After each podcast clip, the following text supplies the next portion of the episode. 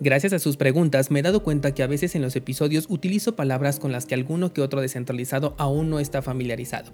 Por ello, hoy quiero hacer una recopilación de aquellos conceptos que sí o sí tienes que conocer al entrar al mundo de Bitcoin. Estás escuchando Bitcoin en español, comenzamos.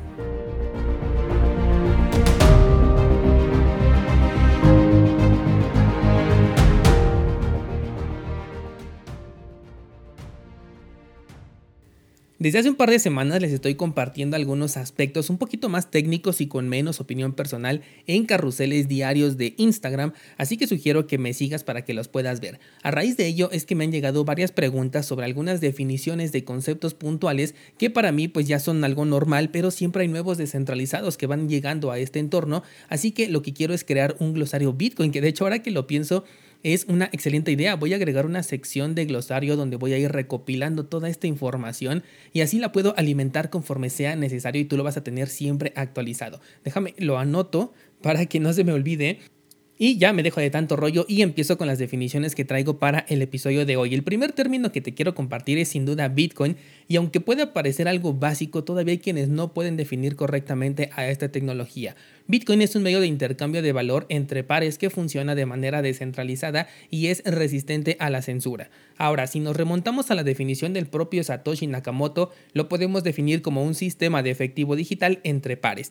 Personalmente prefiero más la explicación larga que te di al principio, sobre todo porque creo que para alguien que pregunta qué es Bitcoin es más entendible lo primero que la definición corta de Satoshi Nakamoto, pero bueno, ya tú decidirás cómo explicárselo a otra persona. El siguiente concepto es una dirección. ¿Qué es una dirección de Bitcoin?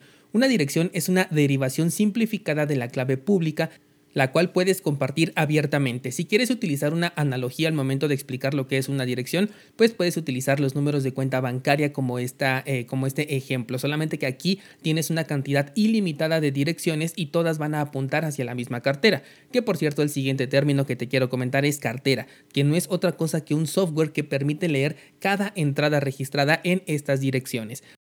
Es cierto que a las carteras en hardware también les llamamos carteras, pero se utiliza este término de manera referencial para crear un entorno que sea comprensible para alguien que apenas va llegando a este entorno. Cuando ya llevas rato dentro de este sector es posible que puedas entender más a una cartera como un llavero, porque en realidad no guarda ni dinero ni tampoco guarda criptomonedas, lo que guarda son llaves de acceso para cambiar la propiedad de un registro en la blockchain, término que sigue justamente blockchain es el registro acumulativo resultante de la acción de realizar una transacción on-chain con Bitcoin. Repito, blockchain es el registro acumulativo resultante de la acción de realizar una transacción on-chain con Bitcoin.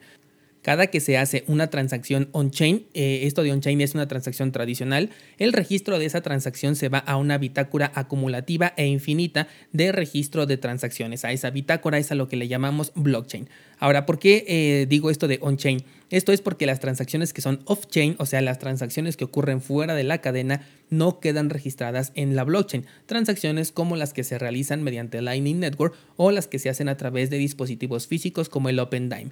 Lightning Network es una segunda capa, una red de segunda capa, es decir, que lo que ocurre dentro de Lightning no se registra tampoco en la blockchain y no es reconocido como una transacción. De hecho, en el uso de Lightning se utiliza el término pago de factura.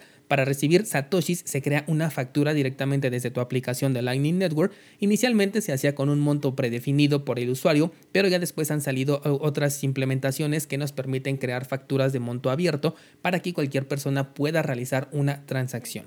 Esta red de segunda capa permite que la mempool no se congestione ya que brinda una opción para que podamos transferir montos pequeños de satoshis sin utilizar transacciones on-chain que puedan saturar la red de Bitcoin. Mempool es el siguiente término que vamos a abordar. Es una memoria temporal que existe en los nodos mineros de Bitcoin. Ahí es donde se almacenan las peticiones de transacciones que la gente quiere realizar. Cuando tú realizas una transacción, esta se va hacia la mempool.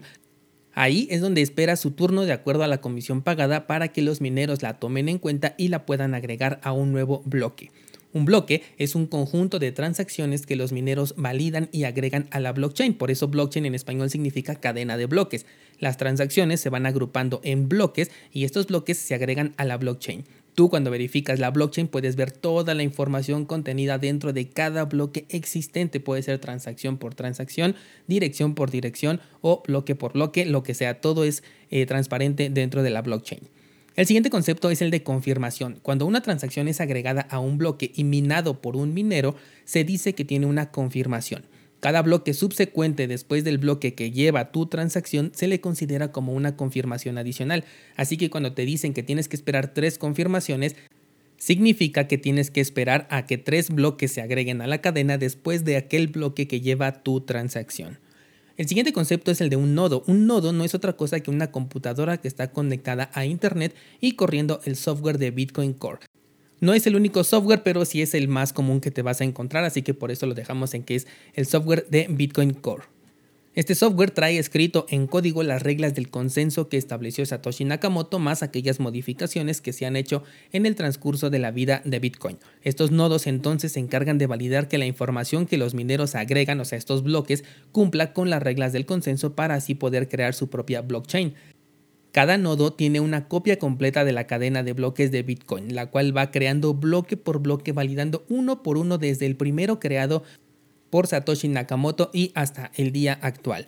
El siguiente concepto es el de llave privada. La llave privada es como la contraseña que te da el derecho a gastar los bitcoins que estén asociados a esas claves privadas.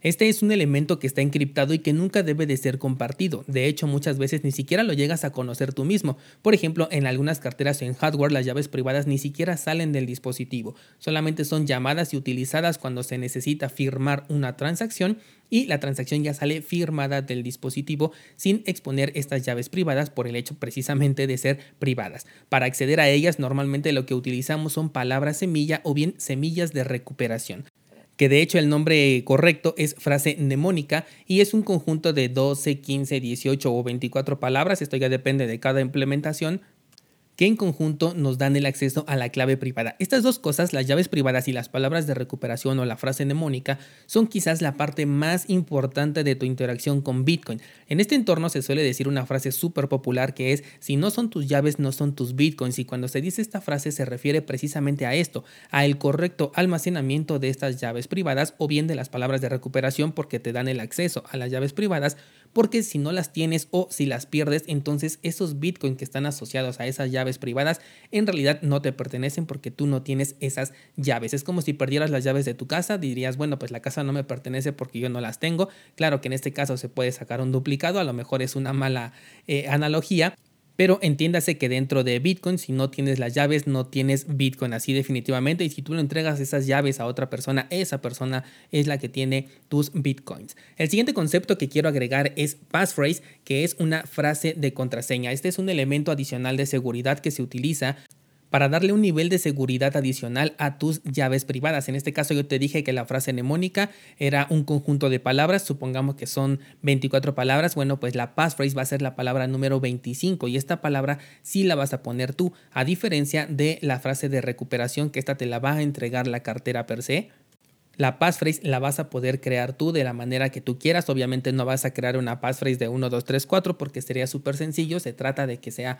una palabra eh, complicada, quizás una palabra que ni siquiera tenga sentido y que a lo mejor solamente tú conozcas o que bien la puedas anotar en un lugar separado. ¿Cuál es la idea? Que aunque expongas por error tus palabras de recuperación, estas 24 palabras que te entregó la cartera, te dije hace un momento que entregando estas palabras ya le estarías entregando la custodia de tus criptomonedas o de tus Bitcoin en este caso a otra persona. Entonces la palabra número 25 sirve para crear como una subcartera, una cartera adicional, porque esta persona tendría acceso a la cartera principal, por así llamarlo, a la cartera que solamente se accede con las 24 palabras, pero si tú almacenas tus Bitcoin en la palabra número 25 que viene siendo la passphrase, entonces esta persona no tiene acceso a esa cartera. Además, supongamos que eh, yo definí como passphrase 1, 2, 3, 4 y después elijo una nueva passphrase y pongo allí 5, 6, 7, 8. Estas dos palabras son completamente diferentes y el conjunto de las 24 palabras iniciales más el 1, 2, 3, 4 me da acceso a una cartera de, de Bitcoin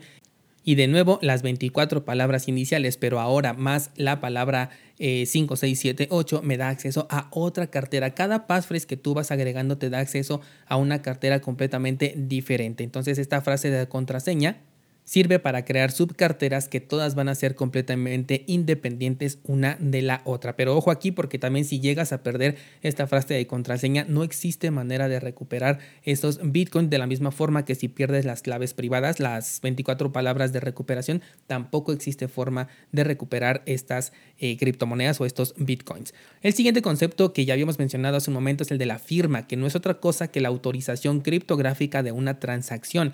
Es lo que permite demostrar que eres el propietario de cierto balance de satoshis en la blockchain, lo que te permite generar una transacción. Evidentemente, conforme más te vas adentrando en este terreno, más términos tienes que aprender y dominar, como por ejemplo BIP, que son las propuestas de mejora, eh, no lo sé, Replace by Fee, CoinJoin, transacciones parcialmente firmadas, que por cierto de eso se trata la clase de hoy en el curso de aspectos técnicos de Bitcoin, por si lo quieres pasar a checar pero considero que con los que te acabo de mencionar va a ser suficiente, por lo menos para dar el primer paso y comprender lo más básico. De cualquier forma, sí voy a hacer el glosario que, de terminología Bitcoin que te comenté al principio. Ahí sí lo puedo ir alimentando poco a poco y mantener eh, actualizado. Así que pendientes porque pues acabo de autoasignarme más trabajo. Muchas gracias por acompañarme y hasta mañana.